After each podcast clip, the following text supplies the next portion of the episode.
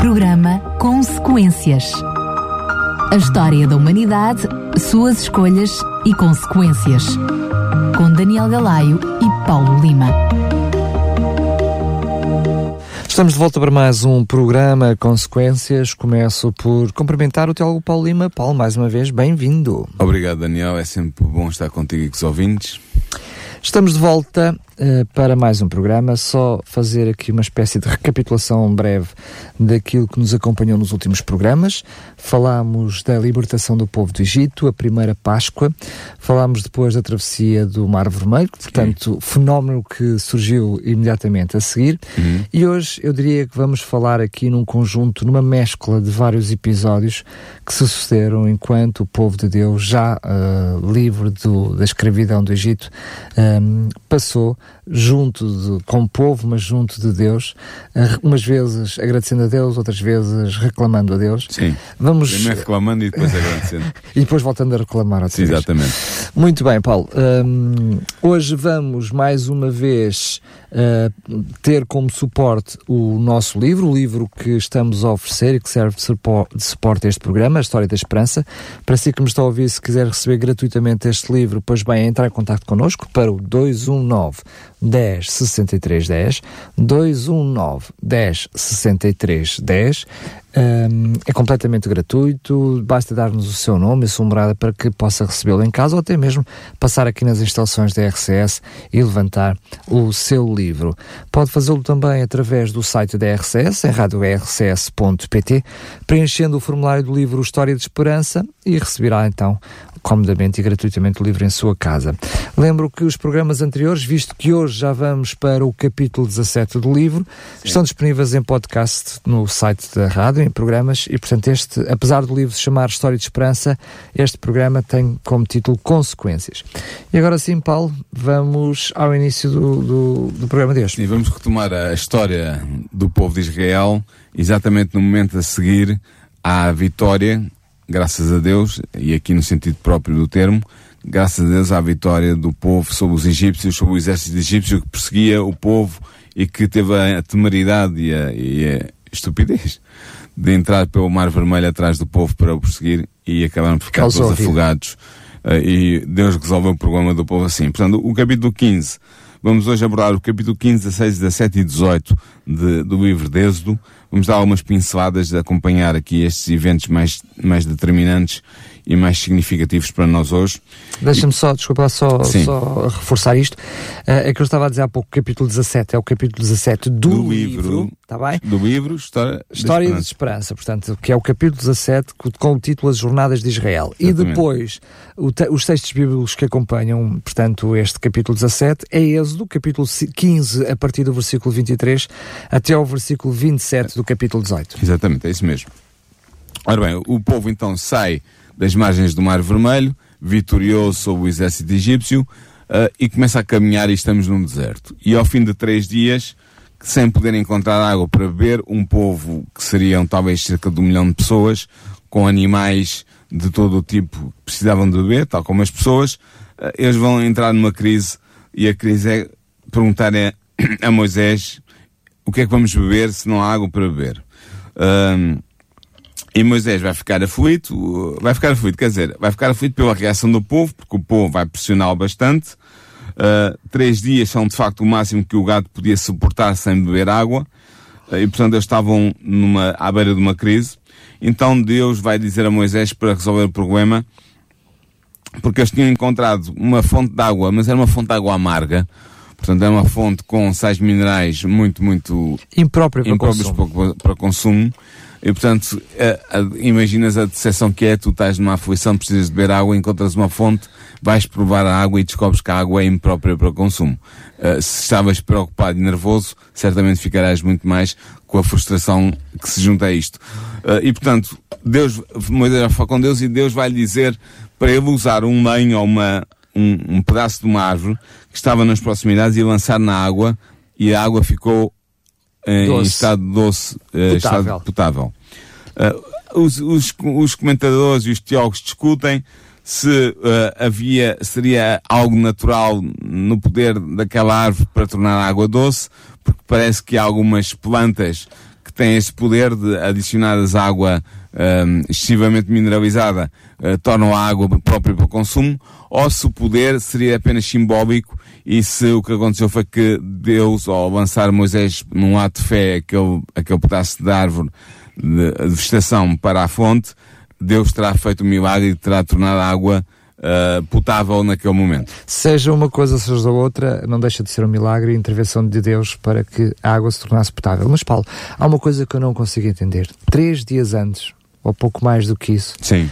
O povo tinha tido expressões muito similares, reclamando com Moisés, dizendo que era preferível ter ficado no Egito a morrer às mãos do exército do egípcio. exército egípcio. Sim. Como é que depois uh, de assistir a um milagre daqueles, à travessia do mar, com, com todo o espetáculo que, que incluiu, três dias depois, o povo estar a dizer outra vez que mais valia ter morrido no Egito. É verdade. Como é que é possível? É, é estranho. Embora te, eu li uma vez um, um, texto sobre essa passagem, sobre outras passagens semelhantes, de um autor uh, adventista do sétimo dia chamado Clifford Goldstein, e ele diz, o que nós não pensamos é que eles realmente tinham visto tantos milagres que eles perguntavam, porquê é que Deus nos permite que isto aconteça? Se Ele tem o poder para abrir o mar vermelho, se Ele tem o poder para afogar os egípcios no mar, se Ele teve o poder para lançar as dez pragas sobre o Egito e obrigar o faraó a libertar o povo, porque é que Deus permite que nós tenhamos agora, neste momento, um problema como este, três dias sem água, e chegamos aqui e encontramos água imprópria para consumo? Mas a partida, é um pouco por aí. Mas a, se, se, a pergunta fosse apenas essa, ou seja, se o facto de estar a passar por uma dificuldade levantasse a questão, eu seria mais do que pertinente, em vez de nós pensarmos o porquê, até pudéssemos pensar para quê? Mas quando o povo tem a expressão quem dera que nós morrêssemos ah, por sim, mãos é do Senhor na terra do Egito. Esta expressão significa que preferiam a morte, ou seja, não era que perguntasse a Deus porque é que Deus permite, não, eu, era preferível termos morrido do que estarmos aqui a passar por esta dificuldade. Sim, é verdade. Uh, este povo é muito temos, estranho. Temos que lembrar-nos que este povo era, eram, eram todos crianças na fé, quer dizer, eles não tinham muita experiência com Deus, mas é realmente também um povo orgulhoso e de, de dura serviço, como diz a Bíblia em outras passagens. Mas a verdade é que, prosseguindo na história, uh, o problema ficou resolvido. É certo que Evan White, aqui no capítulo 17, ela sublinha o facto de que os filhos de Israel mostravam possuir, por esta maneira, um coração mau e incrédulo. Não estavam dispostos a suportar as dificuldades do deserto e quando encontravam dificuldades no caminho, consideravam essas dificuldades como algo absolutamente impossível de transpor. Não conseguiam, pela fé, ver mais além, ver a solução que Deus, na sua omnipotência, podia dar. Uh, e como não conseguiam ver mais, nada mais além, viam apenas a morte à sua frente e diziam que mais vale a gente morra do que estar a passar por estes sofrimentos. Isto talvez, talvez seja uma, uma, uma experiência, mas o que é interessante é porque é que Deus deixou que eles fossem provados desta maneira. Porque estas provas eram uma preparação para as dificuldades que vinham pela frente, era uma preparação para um, aumento, para um crescimento da fé do povo, que era uma fé infantil, e eram também uma preparação do povo para as dificuldades que eles iam encontrar na conquista de Canaã. Porque agora tudo parecia muito difícil, mas eram eram favas contadas comparado com o facto de eles terem que entrar numa terra. das dores. Sim, comparado com o facto de eles terem que entrar numa terra que estava ocupada, que estava bem defendida por cidades muralhadas. Ah, Exatamente, e portanto que tinha oponentes de valor e que eles iriam ter que se defrontar com eles e vencê-los.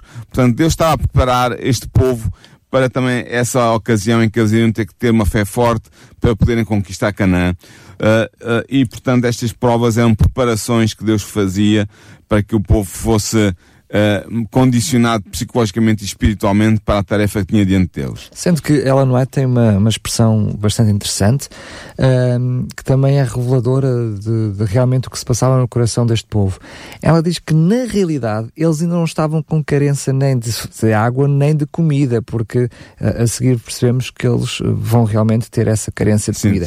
Eles apenas perspectivavam o problema no futuro e já se estavam a lamentar. Ou seja, mesmo que a gente venha a morrer de sede ou de fome, era preferível termos morrido no Egito. É impressionante. Sim, mas é verdade que ela também diz que o Senhor Deus permitiu que os alimentos escasseassem, que a água escasseasse, que eles enfrentassem dificuldades. Para quê? Para que o coração do povo se voltasse para Deus, para que aprendessem a depender de Deus. Diante das dificuldades, diante das impossibilidades, diante das perspectivas negativas, eles aprendessem a confiar em Deus percebessem que Deus era um auxílio pronto para eles e que na necessidade ele iria resolver os problemas. Mas, na verdade, o que eles mostravam era não estar dispostos a confiar em Deus, a não ser que pudessem testemunhar diante dos seus próprios olhos, como tinham testemunhado no caso das pragas ou no caso da, da abertura mais do um mar, milagre, né? uh, pudessem testemunhar com os seus próprios olhos um, mais um milagre da presença de Deus. Uh, e portanto, não sei, uh, nós somos muito rápidos a condenar este povo, mas eu não sei se na nossa vida privada de fé e de espiritualidade, se nós muitas vezes não caímos no mesmo erro que, que, que este povo caiu repetidamente. Sendo que aqui também há intenção por parte de Deus não só de lhes mostrar que era o Deus libertador, que era o Deus criador e depois era o Deus libertador, mas que também era o Deus mantenedor, ou seja, em que todo o processo, em toda esta, eh, esta, esta trajetória, este percurso que o povo teria que fazer, Deus estaria ao leme em todos os pormenores, em todo o momento, não é? Sim, depois também é verdade que há aqui falta de, há uma certa astenia, uma certa falta de força, força de vontade, força de decisão, porque se a gente pensar, o povo tinha Era suportado é? muito, tinha sido escravizado e tinha suportado muito sofrimento às mãos dos egípcios. Ao serviço dos egípcios. Não para o serviço próprio, mas ao serviço dos egípcios, como escravos. Mas agora parece que não podiam suportar o sofrimento ah, ao serviço de Deus, um Deus que tinha dado provas ah, poderosas de que era um Deus que se preocupava, que estava com eles e que os ia guiar ah, para a tal terra prometida que tinha sido prometida aos seus antepassados e que eles almejavam alcançar. E parece que não era só a Deus que eles tinham como alvo, não é? Eu diria que Não, exatamente. alvo- a- Deus seria o mais fácil, mas tinham também Moisés, Sim. a quem culpavam de todo este percurso, não é? Por existência de os libertar do, do Egito. Nós vamos ver mais à frente que eles até ameaçavam uh, apedrejar Moisés. Mas uh, deixa-me voltar ainda a, a esta questão da, da experiência do povo de- no deserto e com a falta de água. Uh, esta, esta, esta experiência do povo também traz lições para nós e para o nosso tempo. Uh, a incredulidade e a murmuração dos filhos de guerra ilustram o povo de Deus que vive hoje na terra. Uh, nós olhamos para o povo de Deus no passado e ficamos espantados com a sua descrença, com a sua murmuração contínua, com a sua falta de fé, com a sua rebeldia, mas, eh, sobretudo porque Deus fez tanto por eles e manifestou-se com tanto poder em seu favor e manifestou o seu cuidado e o seu amor por eles, mas a verdade é que nós achamos que eles não deviam ter se mostrado ingratos como se mostraram, eh, mas eh, muitos de nós, muitas vezes, se calhar queixamos de coisas menos importantes e com menos dificuldades do Claro. que aquele povo passou. Eh, e, e Deus também nos experimenta e nos prova muitas vezes para saber, e muita, frequentemente até em pequenas coisas, para mostrar como é que está o nosso coração e para nós tomarmos consciência também do nosso nível de fé e de confiança nele. E às vezes nós não suportamos a prova melhor do que o povo de Israel suportou naquela ocasião. Uh, muitos hoje têm as suas necessidades presentes supridas, mas continuam a não confiar em Deus em relação ao futuro, como este povo também não confiou. E muitas vezes, muitos de nós manifestamos incredulidade, caímos no abatimento e desanimamos em face de possíveis necessidades uh, ou em necessidades até presentes. E desvalorizamos ou não reconhecemos a mão de Deus em todas essas, ah, em todos esses pormenores que- Exatamente, que Ele nos coloca, exatamente. essas bênçãos que Ele coloca na nossa vida. Portanto, o que nós devemos aprender com o povo aqui, o que a lição para nós hoje é que nós, como povo de Deus, devemos ter uma fé forte, ativa, perseverante. De- Ela deve ser, como diz o apóstolo Paulo em, em, em Hebreus, o fundamento das coisas que se esperam. Portanto, a, a firme certeza de que Deus está do nosso lado e que vai preparar o futuro para que nós possamos passar. Cá está a tal imagem do mar vermelho em segurança. Portanto, esta lição também é para nós, é uma lição que não, não, não, que não ficamos a dizer, ah, como é que é possível o povo não ter fé, não ter confiança em Deus, ter ser ingrato, ah, quando muitas vezes nós fazemos o mesmo, ou se calhar até ah, pior. L- Permite-me usar a minha estranheza na mesma. Quando mencionei há pouco essa estranheza, porque estamos a falar três dias depois de um milagre tão grande, não é? Como Sim, é que verdade. É, para mim continua a ser estranho na mesma, admitindo que eventualmente nas mesmas circunstâncias a- até pudesse ter as mesmas gente não sabe, não é? Agora, o capítulo 16 continua-nos a descrever a jornada do povo pelo deserto e é um capítulo muito interessante porque nos fala do maná. O maná. Até há uma igreja que tem esse nome, maná, não é? Talvez reconhecendo exatamente a importância que ele teve para o povo Exatamente. de Deus, não é? O que é que e, o- e simbolismo aí. Sim. O que aconteceu é que o povo estava a passar, temia passar fome porque não tinha meios de subsistência e Deus vai resolver o problema da, da, do abastecimento de alimentos do povo, daquele, daquelas muitas centenas de milhares de pessoas, com uma, de uma maneira muito simples, que só Deus poderia usar, que é enviando um, um, um alimento especial que caía no orvalho da manhã e que se revelava ao povo. Uh, e, é, este nome maná, uh, em hebreu, é manhu.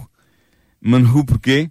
Porque quer dizer, em linguagem pablo-semítica, o que é que é isto? O que é isto? Porque foi as perguntas que eles foi fizeram. Foi a pergunta que eles fizeram quando viram, o que é isto? E ficou maná.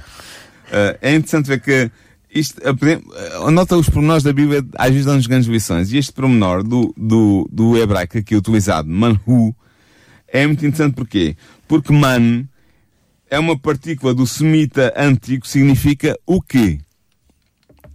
E é uma partícula que prova que o texto foi escrito por Moisés em meados do, século, do, do, do segundo milénio e não, como dizem os teólogos liberais, por alguém uh, em meados do primeiro milénio.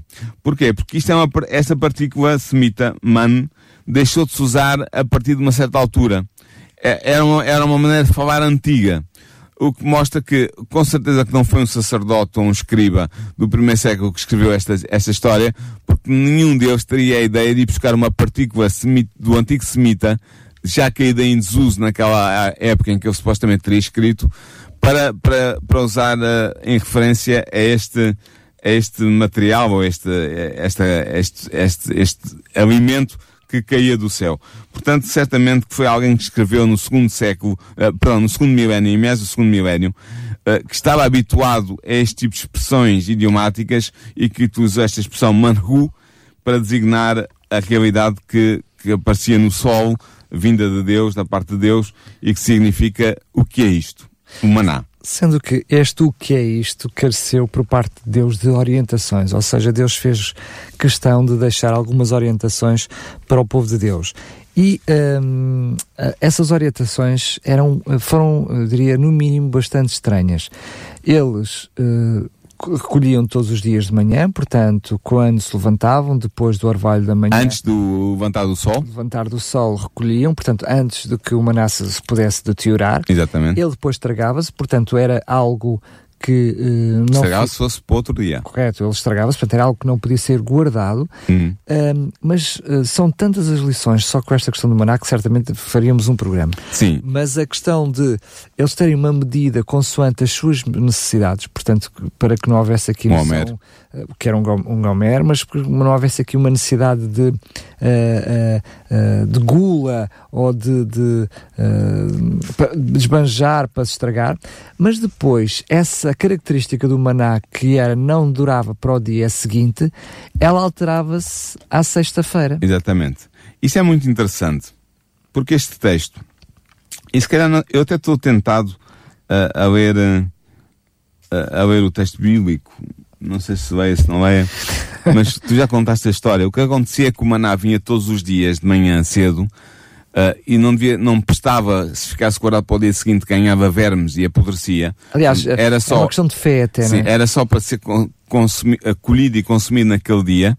Portanto, de, segunda, de, de, domingo, do primeiro dia da semana, como dizem os hebreus, é assim que designam, primeiro, segundo, terceiro, quarto dia da semana, até o dia sexto da semana.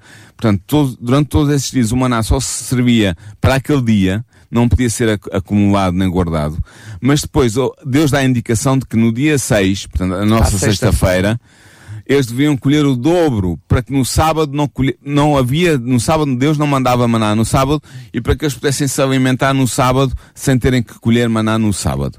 E, e, e o milagre era um triplo milagre. O que aconteceu era um triplo milagre. É que eh, era, era enviada por Deus uma dupla porção no dia de sexta-feira, portanto havia em dobro, para poderem colher em dobro. Depois, no sétimo dia não havia, ou seja, no sábado do Senhor não havia maná na terra para ser colhido. E depois o terceiro milagre era que o maná se conservava de sexta para sábado, quando nos outros dias isso não acontecia. Portanto, eram três milagres. Porquê que Deus dá estes três milagres? Primeiro, há aqui uma coisa interessante. Mostra que os hebreus já conheciam a semana de sete dias, com o sábado como sendo o sétimo dia, o sábado do descanso. Já conheciam esta semana, dos sete dias como é que o conheciam? herdaram dos seus antepassados, certamente, porque no Egito não, não tem, agora não posso dizer se a semana era assim ou não, mas foi herdada certamente dos antepassados, porque o sábado já vinha como um dia importante no fim da semana para ser o dia do descanso dedicado a Deus. Depois, Deus também ensina que exatamente isto, que o sábado é o dia do descanso, é o Shabbat, o dia de repouso. É isso que a palavra quer dizer em hebraico. E portanto, é um dia especial. Nota Daniel que aqui ainda a lei do, a lei do, do, do decalgo ainda não tinha sido proclamada no Monte Sinai. Ainda não havia os 10 mandamentos. Os 10 mandamentos, não, havia, eles ainda não tinham não sido proclamados. como 10 mandamentos. É? Revelados, na, escritos na tábua de pedra e revelados pela voz de Deus. A lei de Deus é eterna, Sim, nesse sentido tu dizes claro. que sempre existiu. Exatamente. Mas este povo já conhecia o sábado, e já conhecia a semana dos sete dias, e já conhecia o sábado como dia de repouso e de adoração. Portanto, se eles já o conheciam, isso significa que aqueles teólogos uh, evangélicos e católicos alguns, que dizem que ah, o, o, dia de sábado só foi dado ao povo judeu e foi no Sinai. Não, não é verdade. Não foi só dado ao povo judeu, porque o dia de sábado já está instituído em, em Gênesis 2, versículo 1 a 3. Desde Adão e Eva. Né? Desde Adão e Eva, que já está, Deus descansou no sétimo dia, abençoou o dia e o santificou. Mas depois vemos neste texto muito interessante do capítulo 16 de Êxodo que o povo já conhecia a semana de sete dias e já sabia alguma coisa sobre o sábado e que Deus vai impor a observância do sábado nesta questão da recolha do maná para que não recolhessem no sábado e para que não, não o cozinhassem no sábado, devia ser cozinhado na sexta-feira para o dia de sábado. Portanto, Deus já está a chamar a atenção para a importância do sábado ao povo, ao povo de Deus, antes mesmo de ter falado os Dez Mandamentos no Monte Sinai, de ter escrito com o dedo de Deus em pedra e de o ter revelado com toda a reverência, com toda a santidade no, e com toda a grandeza e grandiosidade uh, uh, no, em Êxodo 20. Portanto, com os 10 mandamentos mesmo. Portanto, não venham dizer então que o sábado só foi, foi dado a revelado ao povo uh, com esse de 20, com a declaração dos 10 mandamentos, quando o povo em, no capítulo 16 já sabia uh, claramente que o sábado era para ser mantido santo, uh, que havia a semana dos sete dias e que o sétimo dia, o sétimo dia era o dia de sábado do Senhor. Portanto, isso Sempre. é importante para nós porque nos mostra que nós, que guardamos o sábado como santo, vemos que o sábado já estava no conhecimento do povo de alguma maneira, antes mesmo de ter sido proclamado uh, gloriosamente e transcendentalmente por Deus no Monte Sinai.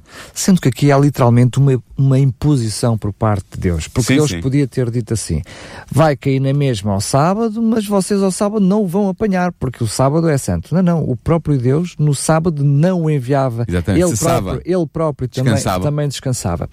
Mas é curioso, uh, uh, Ellen White precisamente neste capítulo, diz que uh, tem uma expressão engraçada que diz: depois de terem sido abundantemente surpridos de alimentos, ficaram envergonhados com a sua falta de fé e com as suas murmurações. Ou seja, o povo de Deus, quando viu cair de manhã, levanta-se e vê o maná. Ele, o próprio povo reconheceu a sua ingratidão é e se envergonhou uh, dessa ingratidão. Mas, ó Paulo. Mas não foi duradouro. não, logo a seguir. Não. Volta a acontecer Sim, tudo outra vez. Depois no capítulo 17. há mais, uma, um, mais um episódio outra vez. Outra vez com a falta de água. Uh, no deserto de Sin.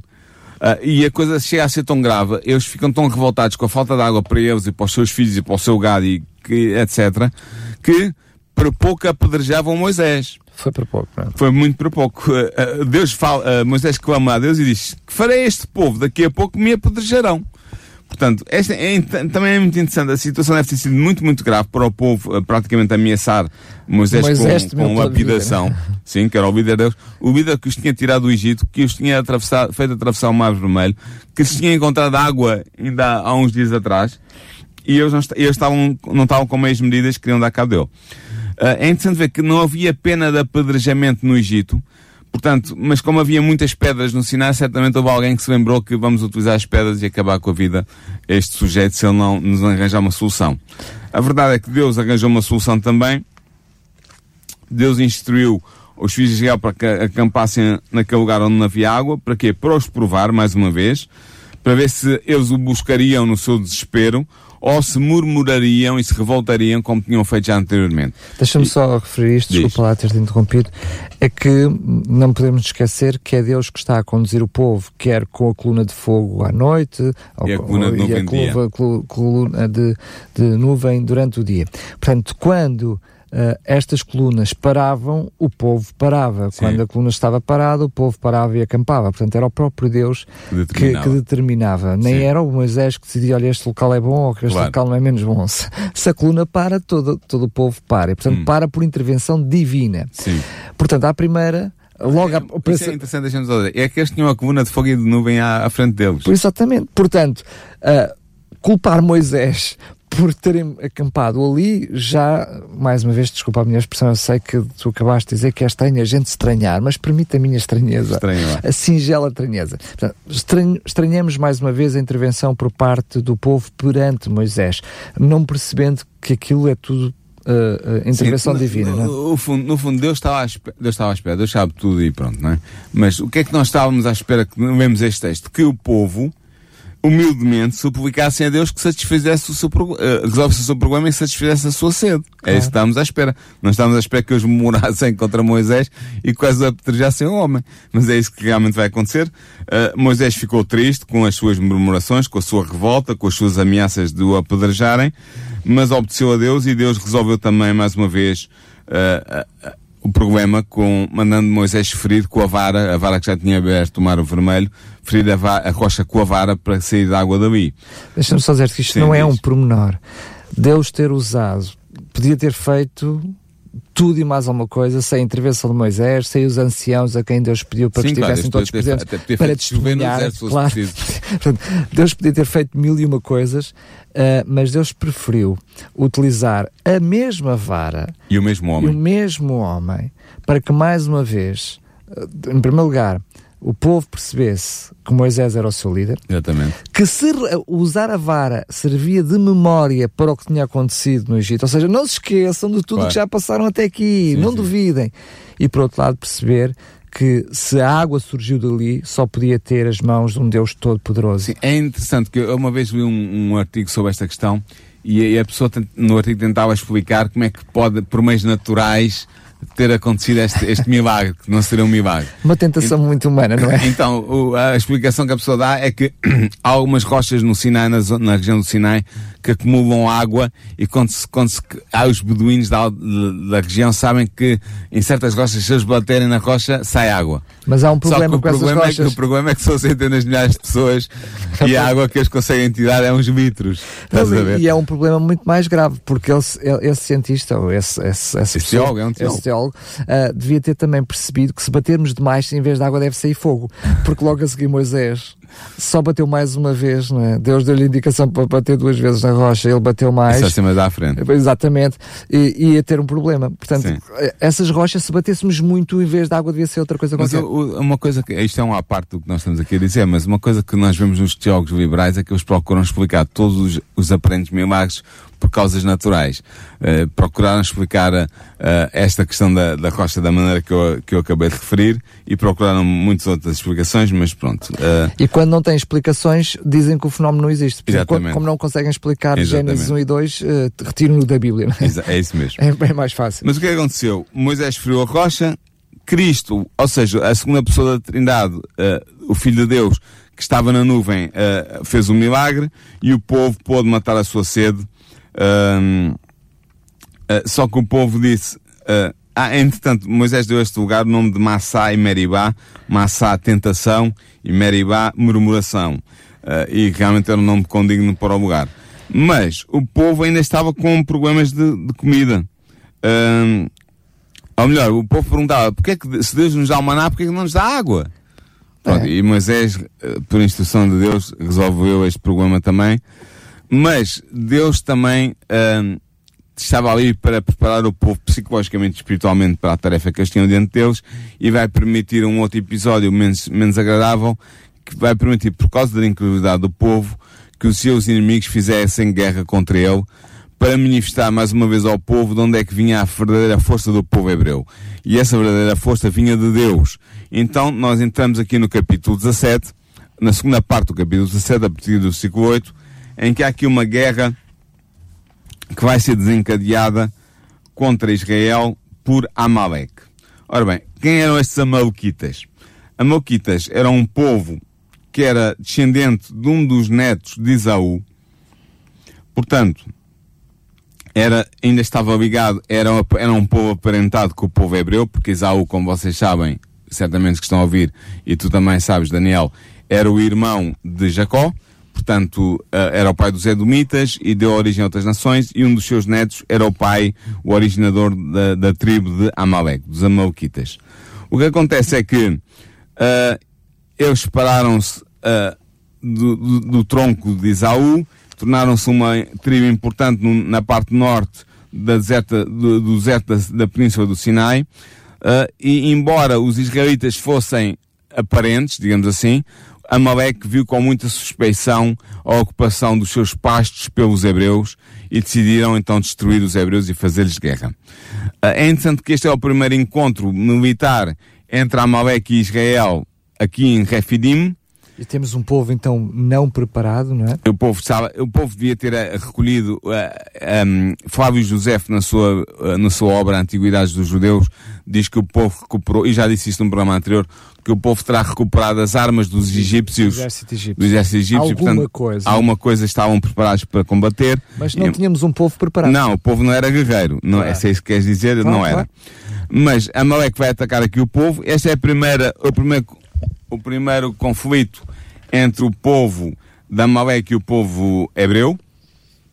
Mais à frente vai acontecer outro confronto em Kadesh Barnea, tal como diz Números 1445, vai, o, os cananitas, os amalequitas vão se unir aos cananitas para combaterem contra o povo uh, de Israel. Depois, durante o período dos juízes, Amalek vai procurar subjugar Israel, mas foram derrotados pelos 300 de Gideão, está lá em Juízes 6. Mais tarde ainda, Saul e Davi vão atacar repetidamente e derrotar repetidamente Amalek. Está em 1 Samuel 14, 1 Samuel 15, 1 Samuel 27, 1 Samuel 30, 2 Samuel 8.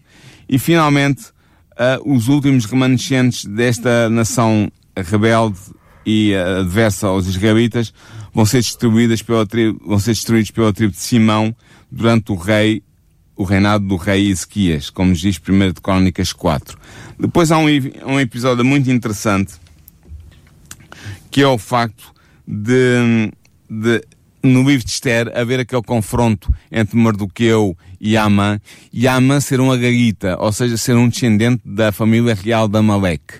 Uh, e há um, um confronto entre, no, novamente entre, por intermédios pessoas, entre postas pessoas, entre Israel e Amalek, e nós sabemos o resultado, uh, Mardoqueu vai ser vencedor e Amã vai ser enforcado na forca que tinha feito para enforcar uh, Mardoqueu. Portanto, Amalek foi sempre um inimigo uh, fidagal do, do povo hebraico, do povo, do povo israelita, e vão aqui uh, ser derrotados de uma maneira muito interessante. Há aqui uh, a intercessão de Moisés que levanta as mãos uh, para orar, portanto, na, na antiguidade é, do povo israelita, judeu, uh, os, os, os crentes levantavam as mãos para orar e, Moisés vai fazer isso, por, vai interceder junto de Deus pelo seu povo, Uh, e quando ele tinha os braços no ar, o povo ganhava. Quando ele baixava os braços cansado, o povo perdia. Então vão, vão segurar nas mãos e ele vai interceder pelo povo. Depois é interessante ver que quem faz isso, quem é o líder do exército de, de Israel, não é Moisés, apesar de Moisés ser o líder do povo, mas é alguém que Moisés estabelece como líder, é Josué, que aparece aqui pela primeira vez. E que haveria de suceder, não é? E que o haveria de suceder. Era um príncipe da tribo de Efraim, que se chamava originalmente Oseias, mas que em português, Oshea, em, em hebraico, que quer dizer salvação, mas que, Moisés vai mudar o nome dele em números 13, 8 e 16 para uh, Yehoshua, que significa Jeová é salvação, ou Yahvé é salvação. E é um nome com muito futuro, porque nós sabemos que Jesus, uh, tal como nós conhecemos o nome de Jesus a partir do grego Yesu, vem do hebraico Yeshua, quer dizer exatamente Jeová é salvação. Portanto, é um, é um nome muito, muito. Um nome predestinado para alguém especial. Uh, e a verdade é que este Josué vai ser vitorioso e depois da vitória, Deus vai dizer a Moisés para escrever a memória, para a memória num livro uh, aquilo que tinha acontecido. Uh, e aqui houve muitos teólogos, sobretudo até as primeiras décadas do século XX, que tinham um, um prato cheio porque diziam que era impossível que Moisés tivesse escrito alguma coisa naquela altura, porque uh, eles não tinham maneira de escrever, porque não havia alfabeto hebreu ainda naquela altura. Só que houve descobertas que se, depois disso, uh, na, no Sinai, descobriu-se que os trabalhadores cananeus que, que, trabalhavam nas minas do Sinai ao serviço dos egípcios inventaram o alfabeto aí. Um alfabeto com 25 caracteres, uh, um alfabeto fonético, portanto, como o nosso, aliás, o nosso é um, o nosso alfabeto latino. Deriva. É deriva desse alfabeto primordial que foi inventado pelos cananeus no Sinai e foi neste período de tempo. Portanto, nós temos provas arqueológicas, de facto, de escrita desse alfabeto. Uh, e, por exemplo, como é que eles inventaram esse alfabeto?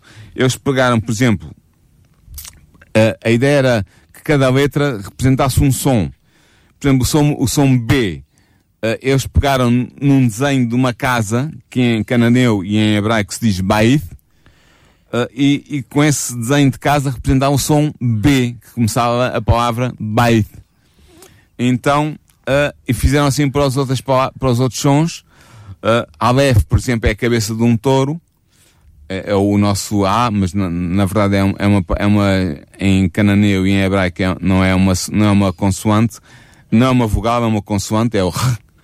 Uh, e, e, então, para dizer o quê? Que uh, Moisés já tinha disponível um alfabeto para poder escrever num livro uh, estes eventos e, portanto, não é nenhum anacronismo, nem nenhuma invenção, é uma realidade. Moisés realmente pôde escrever um, é esta, para memória num livro que tinha acontecido no conflito entre Israel e Amalek. A verdade seja dita é que esse argumento caiu em desuso com os tempos, exatamente pelas descobertas que foram feitas. Sim, exatamente, hoje descobertas dia, arqueológicas. Praticamente, praticamente... Não, hoje em dia já se reconhece que sim, a Moisés sim. podia ter escrito. Hoje em dia já... Esse argumento foi-se perdendo com o Sim, tempo. continua a, apresentar outros argumentos para dizer que não foi Moisés que escreveu os cinco livros de Moisés, o, o Pentateuco. Mas esse argumento já não é utilizado porque foi, foi demonstrado falso pelas descobertas arqueológicas uh, a, a, partir da, segunda, da primeira metade do, do século XX. Para terminar o programa de hoje, uh, vamos ao capítulo 18, em que há a visita a, a Moisés do seu sogro, o sogro de Moisés Jetro, sacerdote Midian, portanto um sacerdote do Deus Altíssimo, do Deus Yahvé, antes de ele se ter revelado ao povo no Egito, este sacerdote era sogro de Moisés porque Moisés tinha casado com uma filha sua uh, e um, ele vai fazer uma visita de cortesia a Moisés, levando a mulher de Moisés e os seus e os netos dele, portanto os filhos de Moisés.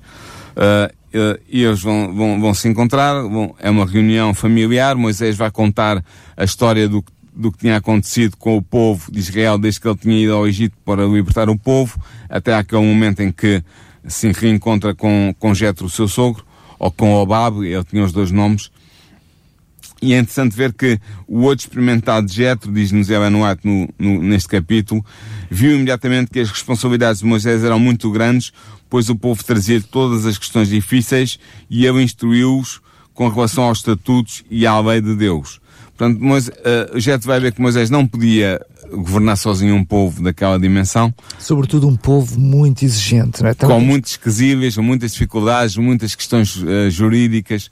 Portanto, ele não podia fazer. Informação, tínhamos Sim. uma população, um povo em formação. Exatamente. Portanto, ele não podia fazer sozinho, então Jetro vai aconselhar Moisés a reunir alguns homens uh, onde estivesse o espírito e que fossem homens uh, honestos, pudessem, que pudessem julgar o povo e vai organizar em, em grupos de, de mil, de cem e cinquenta e de dez para que haja uma organização e que os casos, só os casos difíceis chegassem a Moisés. Moisés vai seguir essas instruções. Só dizer que mesmo de uma forma informal já havia alguma organização. Sim, já havia. Aqueles que eram os pais, os patriarcas das famílias, Sim, faz, eram liderantes, aqueles que eram os mais velhos, os chamados de anciãos. Sim. Num, num uh, episódio anterior vimos que Deus quando chama Moisés para realizar o milagre, é pede a ele para chamar os anciãos. Sim. Alguma uh, organização informal já existiria. Não era de todo uh, suficiente para uma tarefa árdua como esta de conduzir um povo no. Eu penso que Moisés ainda não tinha certo. percebido que ele tinha que dividir com, exatamente com os anciãos delegar e com os líderes de clãs, ele tinha que delegar essas funções nessas pessoas.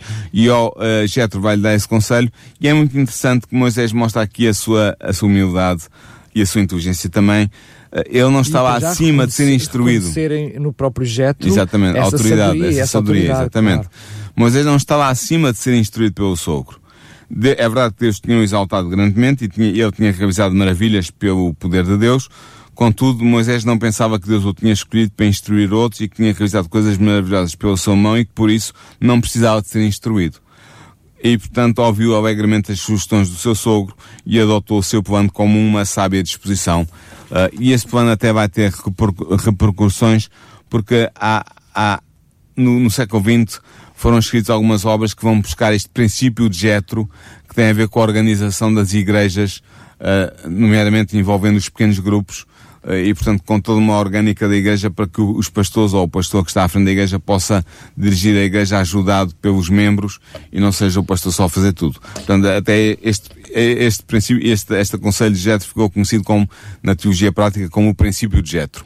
Sendo que nós hoje temos muitos nomes, mas ele foi inventor do organograma, não é? Exatamente. Ah, para que uh, tudo pudesse correr de, das mil maravilhas. Uh, vamos só uh, relembrar que temos o livro para oferecer, estamos, chegamos ao final do programa de hoje, mas queremos relembrar que temos muitos exemplares deste livro História de Esperança para lhe oferecer.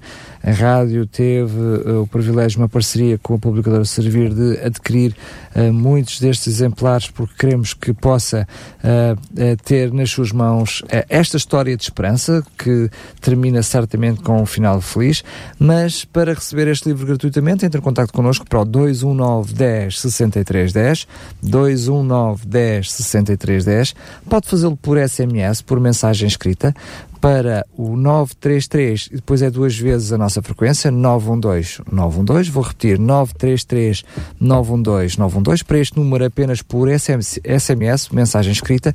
E por último e ainda se for mais fácil pode fazê-lo através do site da RCS com um pequeno formulário que tem disponível com o livro História de Esperança, é só colocar, preencher os seus dados com a morada e o seu nome para que possamos enviar comodamente e gratuitamente o livro para a sua casa. Relembrar que este programa também ficará em podcast como os programas anteriores. Agora sim, Paulo, antes de terminarmos, vamos só relembrar um, qual será o assunto do próximo programa. O assunto do próximo programa é muito importante. Eu, eu incito os nossos ouvintes a estarem atentos ao próximo programa, semana que vem, porque é sobre a lei de Deus. Vamos abordar o capítulo 20 do livro de Êxodo. Vamos analisar a lei de Deus, a maneira como ela foi preferida por Deus, com, com grande majestade e, e com grande transcendência, e, e vamos analisá-la ponto a ponto e vamos ver cada um dos mandamentos e que verdades é que eles podem ter para nós na nossa vida diária hoje. Portanto, é, um, é, um, é talvez um dos mais importantes programas até hoje. Uh, incito os nossos ouvintes para estarem atentos e, e não perderem. Muito bem. Fica assim então o encontro marcado no próximo programa. Paulo, até lá. Até lá. Programa Consequências. A história da humanidade, suas escolhas e consequências. Com Daniel Galaio e Paulo Lima.